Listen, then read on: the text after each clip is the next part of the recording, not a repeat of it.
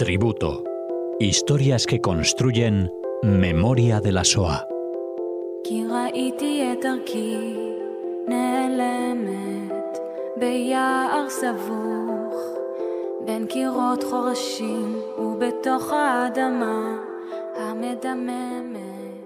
Empezamos, oyentes de Radio Sefarad, una nueva edición de este tributo que nos acerca Cecilia Levitt aquí a Radio Sefarad. ¿Qué tal? Hola Alex, buenas tardes. Bueno, Cecilia, en esta ocasión eh, nos vas a hablar de Aba Naor, así que todo tuyo el micrófono. Muchas gracias. Bueno, eh, vamos a hablar de Lituania, eh, vamos a hablar de una población muy herida, muy lastimada, ¿no? y sobre todo una comunidad judía tan rica a nivel cultural y espiritual antes de la guerra, con lo cual aquí la pérdida, como en todos los sitios, ¿no? es realmente impactante. Así que contaros que Habana Or, eh, como digo, nace en Lituania el 28 de marzo de 1928 en la ciudad de Kaunas, es como decimos, pero yo la voy a llamar de Kovno. ¿sí? Tiene, él es el segundo hijo, tiene un hermano un hermano mayor que se llama Jaime y un hermano pequeño que lo llaman Berele. Eh, por supuesto que es una familia grande porque hay abuelos, hay tíos. Ah, su padre eh, eh, era un fotógrafo, era un hombre muy trabajador, correcto, humilde. Es una familia que vive bien, no vive en la abundancia, pero lo suficiente para poder disfrutar. estas costumbres judías, el Shabbat, por ejemplo, se vivía de forma especial. Se puede decir que ya el miércoles comenzaban los preparativos. Por ejemplo, en el mercado ya se compraba el pescado para Shabbat y, los vendedores eran judíos. Y luego había otro mercado más pequeño donde se compraban los pollos porque allí estaba el shohet, que era el matarife, es decir, el que mataba a los animales según el ritual judío. En la casa de, de, de Ava hay una cocina muy grande, un horno en el que está eh, activo constantemente. En esta cocina podemos decir que ahí, allí se pasaba ¿no? la vida de la familia entre comidas y preparativos y, festejos. Kovno es la capital de Lituania antes de la guerra y allí tenían, vivían 40.000 judíos que representaban un tercio de la población podemos decir que estaban absolutamente integrados en la vida de la ciudad. La mayoría se ocupa del comercio o, de pequeñas industrias y también de profesiones liberales. Eh, era un centro cultural y espiritual judío muy importante en Europa. Tienen instituciones judías de prestigio, eh, teatros, sinagogas, academias rabínicas, hospital judío. Y Abba siempre cuando era un niño, asistía a la Shomer Atzair, que era un movimiento juvenil sionista, eh, y asistía a los campamentos de verano, a las actividades, campamentos de invierno, y sobre todo, como es un movimiento sionista, sueñan eh, con la tierra de Israel. Ah, la convivencia con las diferentes ramas ideológicas sionistas, porque ahí existe Betar, Ejalutz la Merjava, Poel, Maccabi, es tan eh, rica la comunidad que existen estas ramas ideológicas, pero la convivencia entre ellas eh, es muy buena. Abba se siente parte de toda esta vida, eh, es una vida interesante, a pesar de que sí había ¿no? acontecimientos antisemitas, como por ejemplo alguna que otra vez un grito ¿no? de judío o alguna que otra vez que alguien tiraba piedras a los judíos, pero la comunidad judía tiene absoluta autonomía como comunidad. Por ejemplo, Abba estudia en el colegio Tarbut y aquí estudia hebreo em, y otras asignaturas. Podemos decir que es una infancia feliz hasta el año 1939, porque ya el primero de septiembre de 39 estalla la Segunda Guerra Mundial, la Alemania nazi invade Polonia y, y ya cuando Polonia se rinde, eh, muchos judíos logran escapar de Polonia y van a llegar a Lituania. Al mismo tiempo, eh, tenemos el acuerdo de Ribbentrop-Molotov, que establece, es un pacto de no agresión entre la Alemania nazi y la Unión Soviética, pero también se establece la división de Polonia y la zona de influencia de los países bálticos, y entre ellos Lituania. Por lo tanto, el 15 de junio de 1940, Lituania fue absorbida por la Unión Soviética. Pero un año después, en junio del 41, Alemania invade sorpresivamente a la Unión Soviética, rompiendo este pacto de no agresión. Y ya el 24 de junio, los nazis estaban en la ciudad de Ava, estaban en Kovno. Ese día del bombardeo, su padre estaba como voluntario, no como bombero. Va a pasar allí toda la noche y al día siguiente, cuando regresa a su casa, ya le dice a su mujer, estamos en guerra. Y la familia toma una decisión, deciden abandonar la ciudad, ¿no? Cogen sus cosas, pocas maletas y se van de Comno. Ya en el camino toman conciencia de la guerra, ya se ven los tanques alemanes, se ven ya cadáveres en el camino y tarde noche van a llegar a Vilna. Van a dormir en una especie de sótano, pero la mañana siguiente los alemanes ya estaban también en Vilna.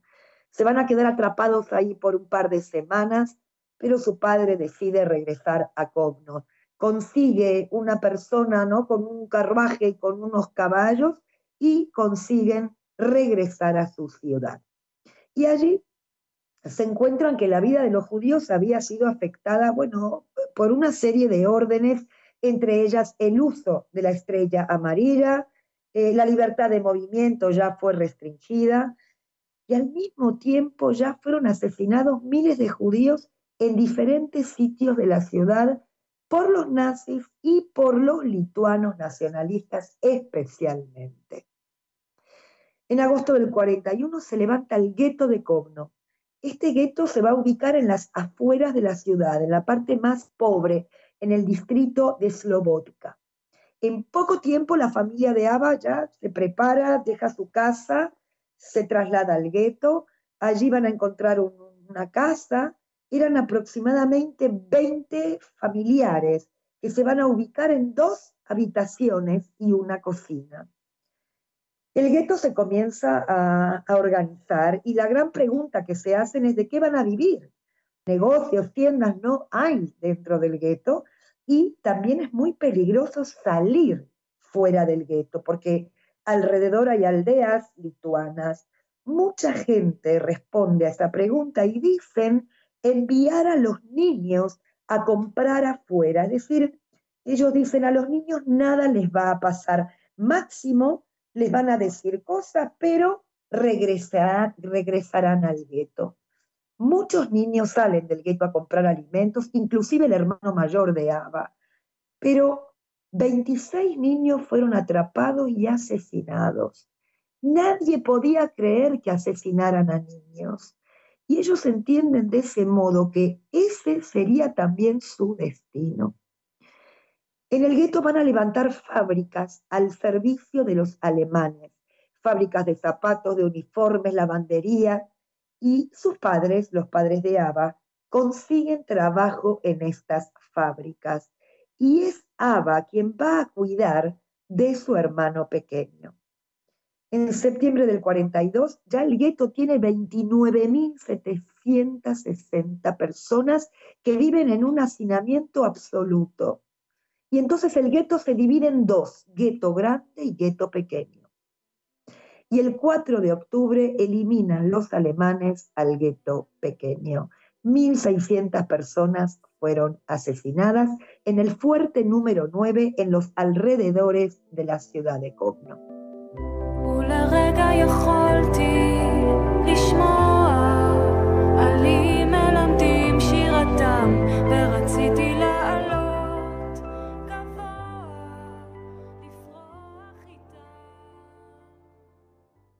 Los asesinatos continúan ahora también en el gueto grande.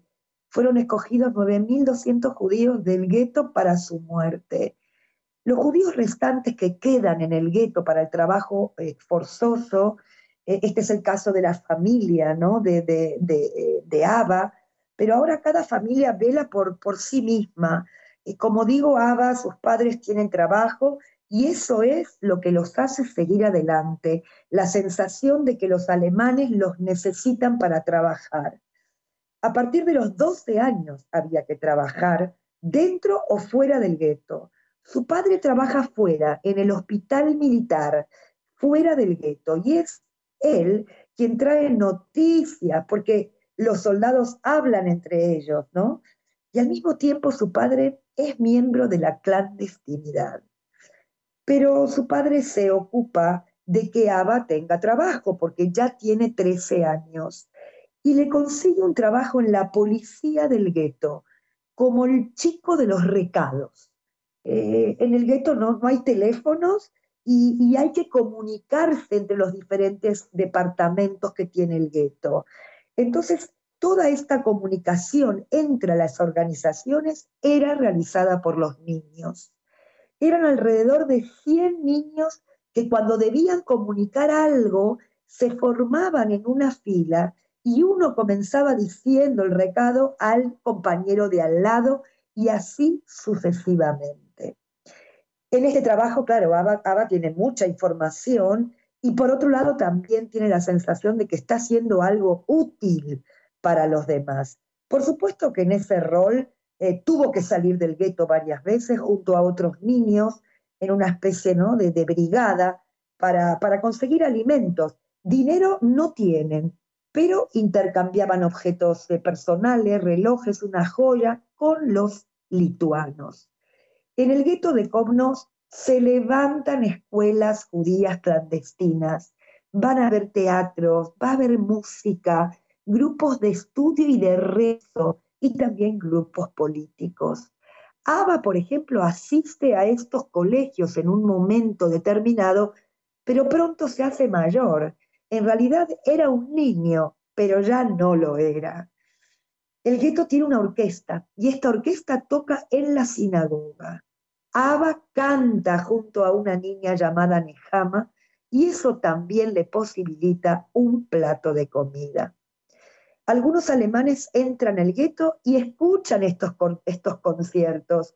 Cantaban en yiddish y también cantaban en hebreo. Ya en el 44 comienza la racia, la axia de los niños, la peor tragedia del gueto se les pidió a las familias entregar a los niños a los alemanes. Bérele, que es el hermano pequeño, fue escondido en un horno de cemento y así van a lograr salvarlo. Logran esconder a 200 niños. Y el 8 de julio del 44, a pesar de que ya el frente ruso se acerca a Lituania, los alemanes deciden trasladar a los judíos 7.000 hacia Alemania. La familia se traslada, podemos decir que la familia, eh, su padre, ¿no? junto a otros familiares, van a ser llevados al campo de Stutthof. Eh, y otra parte de la familia al campo de Dachau. Em, cuando llega la familia de Ava a Stutthof, eh, las autoridades alemanas y también lituanas les explican que las mujeres y los niños estarían en otro campo, que ellos velarían por ellos y que los protegerían. Pero ellos sabían que esto no era cierto. Y por lo tanto, fue la última vez que Ava vio a su madre y a su hermano pequeño Berel. Stutthof era un campo muy difícil. Duermen en el suelo, no hay mantas, eh, había que levantarse muy temprano para el recuento, para el Apple. E, este recuento era realmente cruel. Em, recibían, sí, un trozo de pan eh, por la tarde con un poco de margarina. Lo, bueno lo único bueno de Stutthof era que podían higienizarse. Ahora aquí no trabajaban, por lo tanto pudieron resistir un poco más, porque tenían el recuento por la mañana Luego no hacían nada y a las 5 de la tarde nuevamente este recuento. Pero pronto ya su padre fue trasladado a Dachau y Ava a otro campo, al campo de Otin. Este campo donde es trasladado a eh, Ava era un campo pequeño, tenía aproximadamente 600 personas y en este campo podemos decir que prácticamente fue construido por los prisioneros. El trabajo de Abba es, junto con un grupo de judíos, tienen que salir eh, fuera del campo con una carreta a buscar comida para los SS. Y van a entrar en una panadería, dos mujeres ¿no? le van a entregar el, pan para los SS y estas mujeres siempre tenían preparado un paquete pequeño para ellos, ¿no? Había que tener cuidado que los SS no los, eh, no los descubrieran, ¿no? Coger este paquete. En realidad nunca los pillaron. Eh, este pequeño paquete significaba un día más de vida. Y a comienzos del 45 ya los alemanes buscan voluntarios para un campo de concentración, un campo llamado Kopring, que es un campo satélite de Dachau y Ava sabe que su padre se encuentra allí. Y entonces se voluntariza para trabajar en este campo satélite con la esperanza de encontrarlo, pero su padre no está allí. El 26 de abril del año 45 ya comienzan las marchas de la muerte. Ava, junto con un grupo de prisioneros, marcharon sin descanso, bajo la lluvia, sin agua, eh, cuando encontraban hierba en el camino, comían la hierba. Ava se encuentra junto a un tío y a un primo. Entre ellos, lógicamente, se ayudan para no caer. Van a llegar a una especie de establo donde pasan la noche. Y a la mañana siguiente, los alemanes ya no estaban. Los americanos llegaron para su liberación.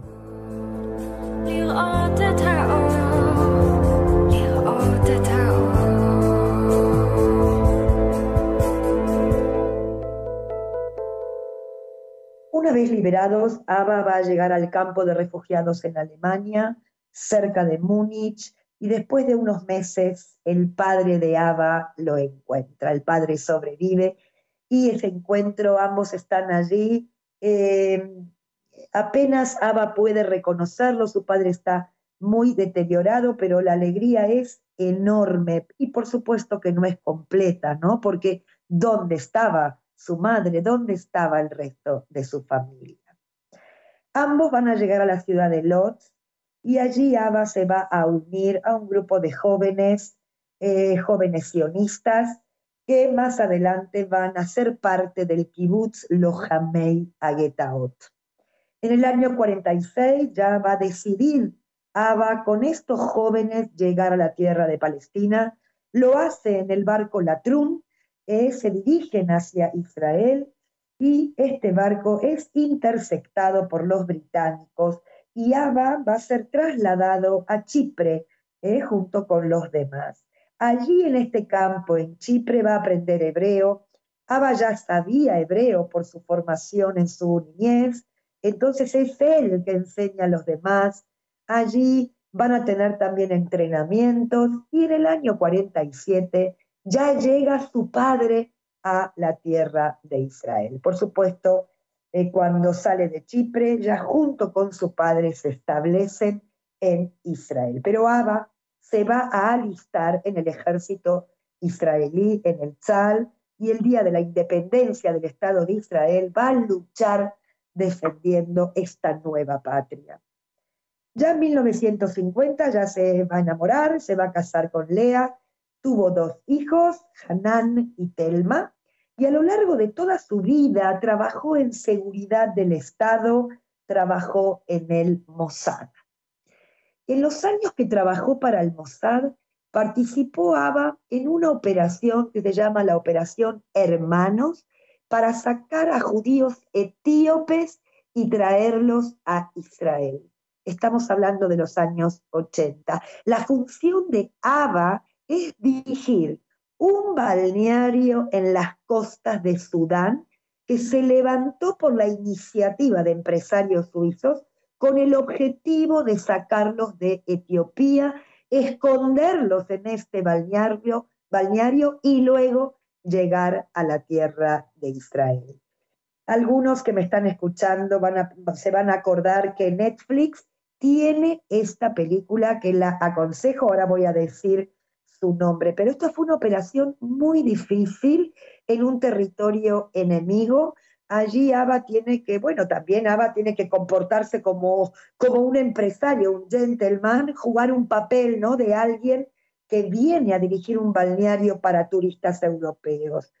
Y repito, es Ava quien organiza esta operación. Es él quien va a dirigir este balneario y todo se hacía a través de este sitio de vacaciones. Había que preparar el sitio, la comida, eh, no fue fácil, eh, pero tuvieron éxito. En esta operación van a pasar muchísimos judíos etíopes desde Sudán a Israel a través de barcos, de buques, de la Armada y aviones israelíes. Eh, Abba dice, fue una oportunidad para mí de devolver todo lo que yo había recibido. Eh, el testimonio de Abba es increíble, hoy ya tiene 94 años. En los últimos años Abba dio conferencias en Alemania, en colegios y en universidades. Y además creó un proyecto de intercambio entre chicos alemanes y chicos israelíes. En el 2018 encendió la, antorcha del recuerdo ¿no? en, en, la ceremonia de Yad Vashem para el Día del Holocausto. La película se llama Red Sea Diving Resort la aconsejo, estamos hablando de espías, está muy, muy bien hecha y, como digo, ¿no? todo eh, tiene que ver con, espías, con espionaje, pero el objetivo era un objetivo absolutamente humano, ¿eh? de, sacar a judíos etíopes de, esa situación para llevarlos a la tierra de Israel. Con esto me voy despidiendo, me, es una historia para mí sumamente interesante y, también rescato eh, cómo él, eh, trabajando desde el Mossad o desde otros sitios, cómo él quiere devolver ¿no? todo esto que él recibe, que también la tierra de Israel le dio a su llegada. ¿no? Es, es, es una acción que a él le posibilita eh, vivir con cierta seguridad y tranquilidad. Y con esto me despido. Pues como siempre, gracias Cecilia por acercar a estos personajes aquí a Radio Sefarad, en este caso el de Aba Nahor. Y te esperamos, como a los oyentes, aquí en este espacio al que les invitamos a, participar enviando sus correos a redacción Hasta la próxima semana.